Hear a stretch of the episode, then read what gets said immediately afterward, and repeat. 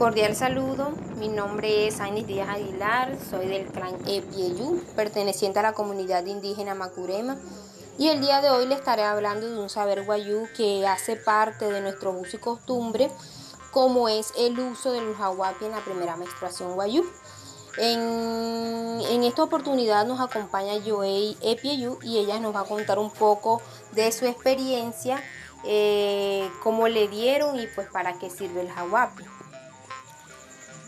Bueno, durante mi encierro de mi primera menstruación, mi abuela me dio de tomar el jaguapi. El jaguapi es uno de color rojo que se llama París y sirve para endurecer nuestro cuerpo. Y el casush, que es uno blanco, sirve para moldear nuestro cuerpo. Que en vez de agua me daban el jaguapi. Durante mi, metro, eh, durante mi encierro, en vez de agua me daban jaguapi. Muchas gracias. Muchas gracias.